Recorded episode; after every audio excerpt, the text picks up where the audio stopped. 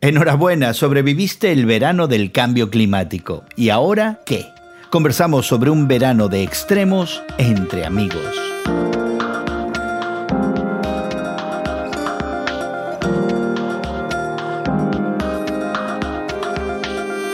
Gracias por acompañarnos entre amigos esta conversación semanal sobre la fe cristiana y su interacción con el mundo contemporáneo que tenemos regularmente Guillermo Serrano, Elsa Mazón y tu amigo Gerson García. Hoy conversamos sobre este verano de extremos que está a punto de concluir en unos cuantos días en el hemisferio norte. Algunos ya lo llaman el verano del cambio climático.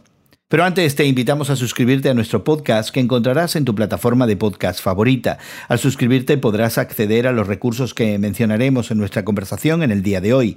Podrás dejarnos también tus comentarios y encontrar en nuestros archivos otros temas que pudieran interesarte. No pierdas ninguna de nuestras conversaciones. Suscríbete hoy mismo. Encuentra Entre Amigos con Gerson García en Apple, Google, Spotify o donde quiera que encuentres tus podcasts. En estos días concluye en el hemisferio norte un verano de los extremos climáticos.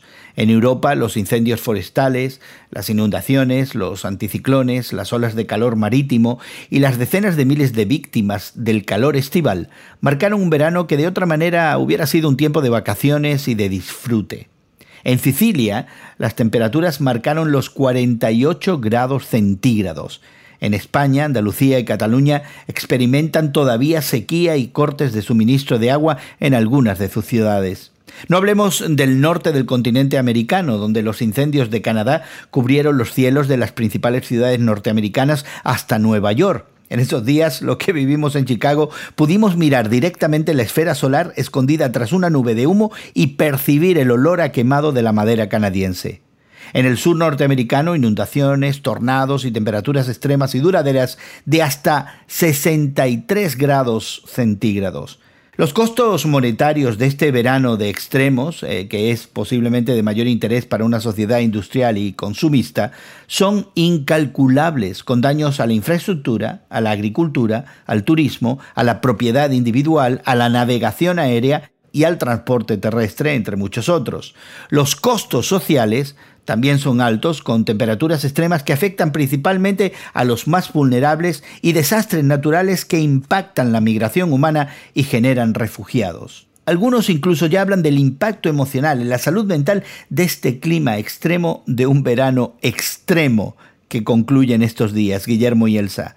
Y para muchos parece ser esta una llamada de atención. No sé si lo será para, para ustedes. A mí me llama la atención de que hemos estado escuchando, ¿no? Ya por años, ¿no? De que el planeta se va calentando, de que progresivamente las temperaturas irán subiendo, los polos se van a estar descongelando, los niveles de los océanos van a subir, va a haber grandes tormentas y estamos empezando a vivir ¿verdad? Los principios de esos anuncios, ¿verdad? Que los científicos nos hacían ver, ¿no? Llamando la atención, ¿no? Es como que estaban brincando con los brazos agitados, ¿no? Diciendo, pongan atención, pongan atención, esto es lo que está sucediendo si no hacemos algo, se está calentando el mundo y van a empezar a suceder catástrofes por todas partes. Y ahora hemos estado eh, viviendo, ¿no? Este verano de temperaturas récord ¿verdad? Eh, aquí en México, donde me encuentro también, hubo temperaturas récord. Eh, la ciudad al norte de nosotros tuvo algunos días donde fue nominada, nombrada la ciudad más caliente del planeta. Estamos hablando de México, no estamos hablando ni siquiera del desierto de Sahara, ni estamos hablando eh, del desierto de Gobi, ¿no? Estamos hablando de México, un lugar que normalmente sí tiene temperaturas cálidas, pero también temperaturas templadas, temperaturas heladas y ahora estamos sufriendo de un clima extremo, sí, en cuanto a temperaturas de calor. Y me llama la atención que estemos ahora sorprendidos cuando en realidad tenemos ya 20, 30, 40 años escuchando que este planeta se está calentando y que van a llegar estos días, los cuales ahora los estamos viviendo. ¿Qué nos pasa? Ya, de hecho, Elsa, es bien interesante que menciones eso, porque el año pasado Tuvimos un verano que calificamos entonces del peor en términos de, clima extremo como el de ahora. Y este lo ha superado. Es decir, no, hay una novedad. Eh, debería ser un llamado de atención, pero para muchos todavía no lo es a, a pesar de ese consenso científico del que nos habla, Celsa. muchos todavía se niegan a creer que los cambios climáticos tienen que ver con la acción humana. Así es, y bueno, los científicos que empezaron a hablar de estos cambios climáticos hace ya varias decenas de años atribuían al curso, ¿verdad?, que estaban llevando la producción, la alta producción eh, de plásticos, la extracción desmedida de combustibles, ¿verdad? De tantos contaminantes, ¿verdad? Por todas las regiones del planeta, no solamente en los océanos, pero también en los montes que están causando este efecto invernadero. Lo hemos estado oyendo desde que éramos niños y ahora se está llegando a la conclusión, oh, disculpen, pero sí, si era verdad, aquellas proyecciones que muchos eh, no queríamos creer, muchas personas queríamos tapar el sol con un dedo, ¿verdad? Como se dice, y ahora lo estamos viviendo. De que el hombre está causando el cambio climático o no, eso creo que tenemos que afrontar la realidad de que estamos contribuyendo y contribuyendo en mucho, pero no estamos retrocediendo en nuestra manera de consumir y de crear contaminantes eh, que la verdad da miedo, da miedo el, futuro que les vamos a dejar a nuestros hijos y a nuestros nietos. No sé si hay futuro, francamente, y no quiero ser pesimista en esta observación y en esta opinión.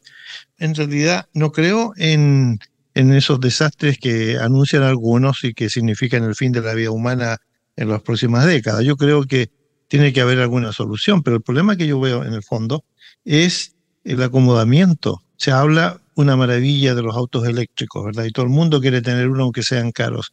Pero de lo que no se habla es de la fabricación de estos autos que en su interior llevan, por ejemplo, cobalto, que se extrae de minas de África en donde los obreros tienen que trabajar prácticamente con sus manos desnudas, en donde no hay eh, traje que les protejan. Se habla del auto eléctrico como si fuera la octava maravilla de este siglo. Como tecnología limpia. Como tecnología limpia y resulta que para producir los autos se gasta una barbaridad más de energía para poderlos producir. Entonces explica esto de, no hay futuro. ¿Qué quieres decir con eso? Bueno, yo quiero decir de que a menos que haya un esfuerzo a nivel mundial en donde tenemos que limitar nuestras opciones en cuanto a comidas, en cuanto a tecnología, en cuanto a combustibles, si no hay un esfuerzo y un acuerdo a nivel mundial de que tenemos que limitar estas cosas, yo creo que no hay manera de parar este envejecimiento paulatino, rápido de la Tierra. Y creo que existen muchas sospechas a nivel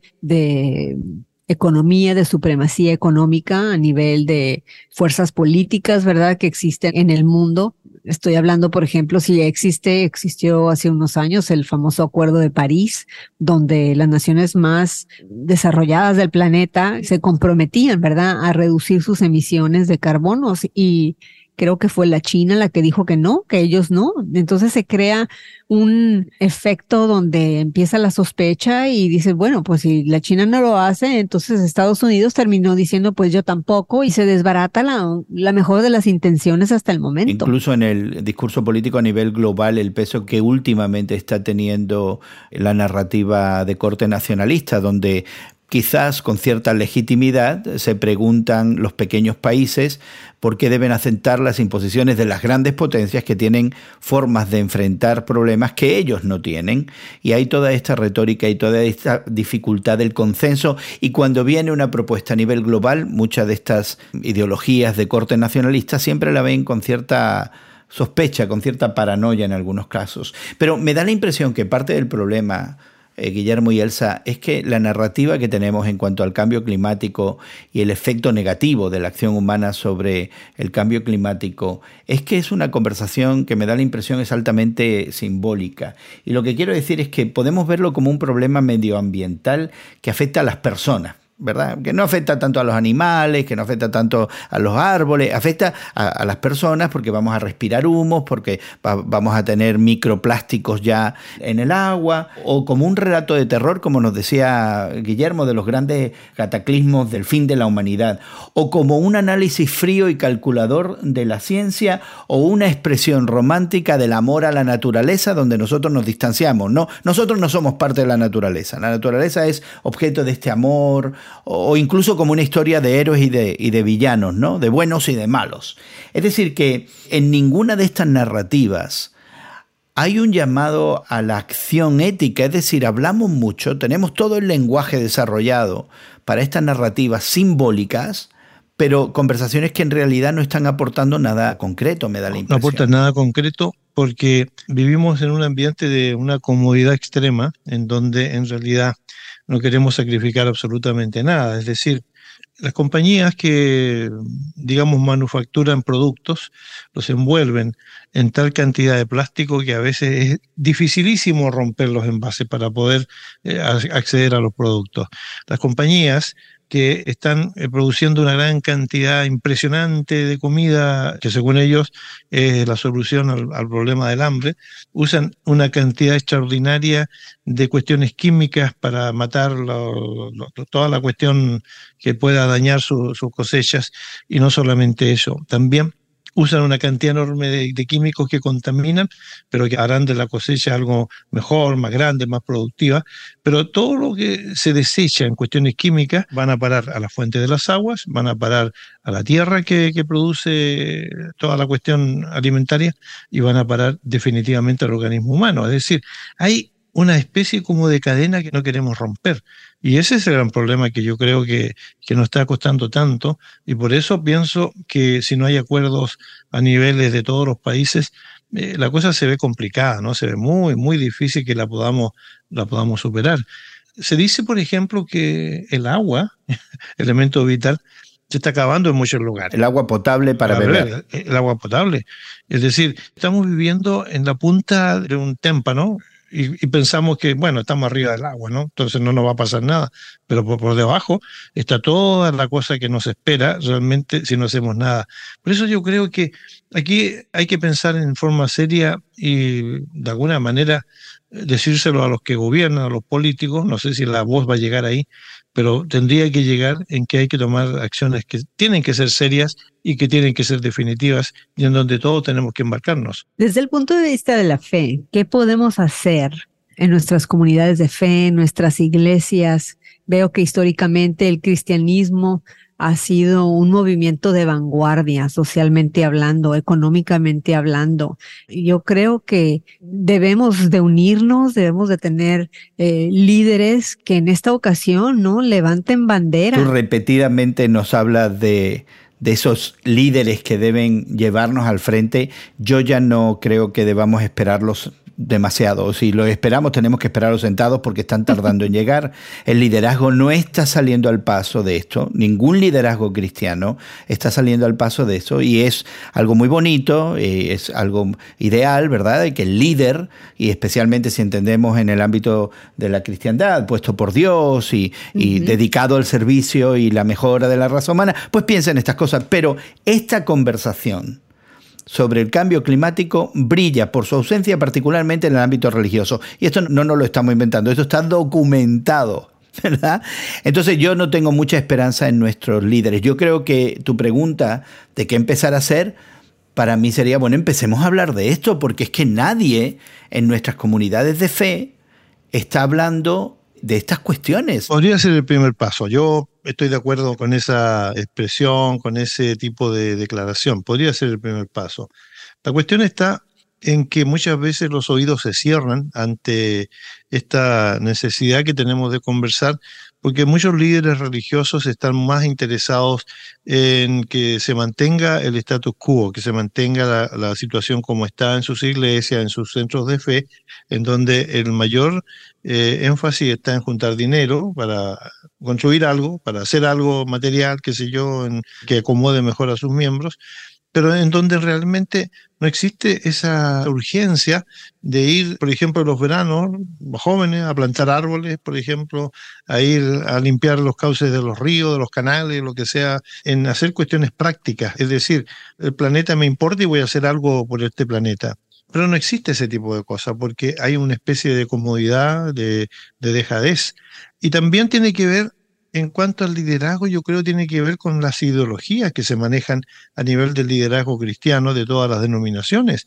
Estamos haciendo énfasis a veces en confesiones de fe y en catecismo que fueron, digamos, escritos, fueron más o menos elaborados en el siglo XVI, XVII, y cuyo único interés era presentar a un Dios creador que crea todas las cosas que conocemos y en donde las deja al libre arbitrio de una mayordomía, de una administración de un hombre, que originalmente un hombre y una mujer estaban sin falta, sin pecado pero resulta que después se incorpora este elemento negativo en la vida de ellos y en donde pareciera que afectó de tal manera a toda la creación que se la deja a como de lugar. Es decir, el cuidado de la creación pareciera que no estaba escrito y regulado en esos catecismos y en esas confesiones que se hicieron hace ya tres o cuatro siglos atrás. Ya, entonces, de alguna manera, Guillermo, me da la impresión de que la alternativa es buscar algún tipo de respuesta bíblica, teológica, a estos eh, extremos del cambio climático y buscar qué elementos eh, debería incluir esa teología, es decir, cómo vemos a Dios, ¿no? Lo vemos como el Dios creador, padre, que viste a las flores, alimenta a los pajaritos, a Jesucristo lo vemos como eh, el redentor, pero más allá de su acto redentivo, eficiente en los seres humanos, como el restaurador de las intenciones originales de Dios para la creación, el Espíritu Santo, dador de la vida. Lo vemos también como el dador de la vida biológica porque en la teología cristiana bíblica, la resurrección prometida a los creyentes en Jesucristo es articulada bajo la fuerza del Espíritu. Es decir, que aquí está el Espíritu Santo proveyendo una vida también del orden biológico en la resurrección. Y sin embargo, todos estos conceptos se, se escapan del entendimiento o no se enfatizan de una manera que es conductiva a crear una teología ecológica que provea un cambio de estilo de vida que nos ayude a salir de este embrollo en el que estamos metidos, ¿no? Así que, ¿qué elementos debería tener esa teología ecológica, por llamarla de alguna manera? Hay que proponerse cambios, y esos cambios tienen que ver en dejar a un lado toda esta cuestión de los énfasis de una especie de espiritualidad humana, personal, individual, es decir, eh, hay una caricatura que a mí me llamó mucho la atención, hace poco salió en las redes sociales, ¿no? Se hizo popular, en donde hay un hombre parado frente a una iglesia, ¿no? Un templo, un centro de fe. Entonces el hombre, en una actitud muy piadosa, se dirige a la divinidad y le dice, Señor, aumentame mi fe. Entonces en el otro cuadro aparece la imagen de creador, ¿no? Un señor antiguo ya, con barba, y que apunta hacia los pobres, hacia los indocumentados, hacia los inmigrantes, hacia la gente que no tiene casa y le dice, eh, lo que te voy a dar eh, es que tengas una mejor visión y un mejor corazón. Es decir, esa espiritualidad personal, individual, decía, aumentame mi fe, pero es que Dios ya nos ha dado fe. Ahora tenemos que ponerla en práctica en cosas concretas y en este caso en tratar de salvar el planeta, que es el único que conocemos. Creo que es algo muy necesario, como bien lo has mencionado, los uh, invitado esta sugerencia, Gerson, a evaluar o crear, desarrollar una teología e, ecológica, tal vez sea tiempo de un concilio más, ¿no? Habrá algunos que estén unidos, ¿verdad? Por tratar de mejorar el planeta, de cuidarlo, de ser los representantes de Dios mismo sobre la tierra, ¿no? El famoso Imago Dei. Y somos la imagen de Dios en este planeta, pues que, ¿qué imagen estamos dando de Dios mismo ante la creación, ¿no? Si estamos eh, tirando basura, si estamos desperdiciando, despilfarrando, si no estamos siendo cuidadosos, eh, pues no estamos siendo la imagen de Dios mismo. Es un Dios creador, es un Dios que ama la belleza y es un Dios que redime. Dios como creador y Dios como cuidador de la naturaleza dice que la naturaleza es un reflejo de él, de su creación. Entonces creo que, que debemos tener más cuidado de cómo leemos la Biblia específicamente en esos versículos y ser ejemplos, ser ejemplos de Dios mismo sobre la creación. Y fíjate, Elsa, cuando mencionas esa parte de la teología propia, ¿no? Al hablar de la deidad, de Jesucristo, del Espíritu Santo, hablamos con mucha propiedad y muy ajustadamente a lo que entendemos en las Escrituras, que ha sido de alguna manera expuesto con cierta claridad, ¿verdad? Y apela a nuestro consciente. Eh, creo que donde nos falla es esa parte de la teología que se conoce también como antropología, es decir, la visión que tenemos del hombre. Y yo estoy encontrando especial valor últimamente en esta teología del espacio humano en el contexto de la creación, ¿verdad? Que es algo que teólogos cristianos de origen nativoamericano han hecho eco en algunos de sus escritos y es un tema muy prominente entre ellos como el preguntarse qué espacio ocupa el hombre en la creación. Y que sea un espacio informado por la Biblia y que sea un espacio de reconciliación y de armonía y de paz, ¿verdad? Entonces, por ejemplo, en, términos bien prácticos y a lo mejor medio triviales, a mí me toca porque tengo un, en el patio tengo un peral plantado, frondoso, y todos los años me da unas peras dulces y ricas. Yo creo que lo plantaron, era un injerto y, da, no da peras silvestres, da peras buenas. Sin embargo, hace tres años que no he podido comerme una de mis peras porque las ardillas se las comen. Y entonces ahora yo me tengo que preguntar qué espacio tengo yo como ser humano en el contexto de la creación y preguntarme, son mis peras, porque lo que tengo ganas es de, que las ardillas desaparezcan. Los considero unos animales que me están invadiendo y me están quitando mis peras de mi árbol que yo quiero para consumir yo. Y de pronto aquí hay este toque de atención donde se plantean una serie de preguntas que pudieran ser triviales, pero ¿es el peral solo para mí? o es parte de una creación donde yo como ser humano ocupo un espacio, pero también hay pajaritos que Dios alimenta, hay ardillas que Dios alimenta. Y no, no tengo una respuesta ahora mismo para esto, pero creo que dentro del espacio de la teología, un entendimiento del ser humano en relación al espacio que ocupa en la creación, creo que nos falta. Dios cuida solamente de ti y provee peras solamente para ti, o estás en un espacio determinado dentro de un contexto más grande de la creación con la que debes vivir en paz y en armonía. La antropología que estudia al ser humano en, su vida y en el contexto a lo mejor de la naturaleza, del ambiente, sin embargo, tiene un punto bastante crítico en este sentido. Siguiendo el ejemplo que ha planteado Gerson, ¿verdad? Resulta que eh, antropológicamente el ser humano se cree el, centro de, todo lo que existe y por lo tanto tiene derecho, por ejemplo, a arrasar con todos los árboles del bosque, lo que sean, para plantar sus casas, ¿verdad? Plantar sus casas, sus mansiones. Le estamos quitando entonces el espacio a los otros predadores, a los animales que se alimentan de las ardillas, ¿verdad? Los zorros y otros más tienen que venir a la ciudad porque realmente ya no tienen espacio. Las ardillas, por supuesto, están deleitándose porque entonces los zorros nos mantenemos a distancia a los otros animales que se alimentan de ardillas y entonces, ¿qué es lo que pasa en las ardillas? Van a comerse las peras porque realmente eh, ahora son una plaga, ¿verdad? Son una plaga. Han crecido de tal manera que, que nosotros no le hemos dado el espacio necesario a los otros animales para que, digamos, actúe esta, esta cadena, esta cadena de la alimentación, esta cadena de la reproducción y también en donde estos animales tengan el espacio que, deberían tener. Pero seguimos avanzando y seguimos eh, conquistando tierras y construyendo eh, centros comerciales y carreteras y, y, seguimos construyendo casas. Entonces, antropológicamente, el hombre, centro de la creación y centro y el rey de la creación, se cree no solamente el rey, pero se cree el tirano, que tiene todo el espacio del mundo para hacer lo que le dé la gana. Ahí también tendríamos que hincar el diente y decir, no, no es cierto, el ser humano no es tan rey de la creación y tiene que respetar también los otros espacios. Sí, creo que estos temas vale la pena reflexionarlos, considerarlos, escribir acerca de ellos, incluso lanzar preguntas, ¿no? Creo que es tiempo de actuar y, no quiero que me encuentren sentado, quiero estar actuando, ¿verdad? Luchando por un planeta precioso, un reflejo de la creación misma de Dios.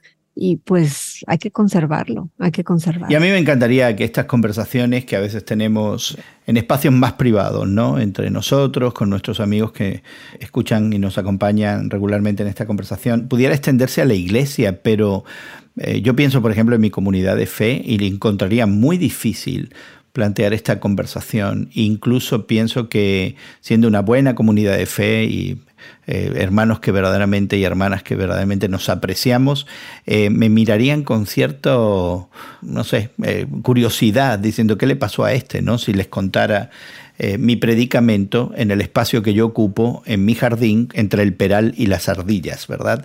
Es decir, que no son conversaciones que son fáciles de llevar a nuestra comunidad de fe, lamentablemente, Elsa. No sé si habría alguna manera de, poder hacer eso. Yo creo que sí, eh, tenemos eh, la ventaja de los medios digitales, hay una democratización en los medios y, y va a haber gente, Gerson, si empezamos a dialogar a lanzar estas preguntas, estas ideas, estas preocupaciones, que vamos a encontrar a personas que digan, ah, miren, estos muchachos están haciendo estas preguntas que yo también tengo. O tenía razón, yo no había visto eh, estas cosas de esta manera, pero vale la pena explorar más y, creo que con la ventaja de los medios digitales podemos empezar a, a crear, ¿no? Este llamado, ¿verdad? A la unión y la unión hace la fuerza. Pues ahí lo tienes y queremos invitarte a que explores más de este verano de cambio climático y sobre todo cómo responder a esa responsabilidad humana de cuidar de nuestro planeta, de este clima, lo más que podamos, por lo menos traer esa conciencia y comenzar estas conversaciones para las que muchas veces no tenemos respuestas eh, definitivas. Pero queremos invitarte a que te suscribas a nuestro podcast que encontrarás en tu plataforma de podcast favorita. Búscalo como Entre Amigos con Gerson García. En Apple, Google y Spotify encontrarás además los enlaces a algunos de los recursos que pudieran ayudarte a expandir esta conversación. Además podrás dejar tus comentarios y encontrar en nuestros archivos otros temas y conversaciones que pudieran interesarte. Por supuesto, si disfrutas de este tiempo entre amigos, te animamos a que lo compartas en tus redes sociales y que animes a otros a ser parte de esta conversación. Encontrarás enlaces a nuestras redes sociales al suscribirte en tu plataforma de podcast. Agradecemos a nuestros equipos técnicos en México, Brasil y Estados Unidos que hagan posible que esta conversación llegue hasta ti. También nuestra gratitud para Elsa y Guillermo por darnos de su tiempo y acompañarnos. Y tu amigo Gerson García se despide de ti hasta otro momento en el que nos unamos a conversar entre amigos. Entre Amigos con Gerson García es producido por Eventual Media y distribuido por Radio Moody para ministerioreforma.com.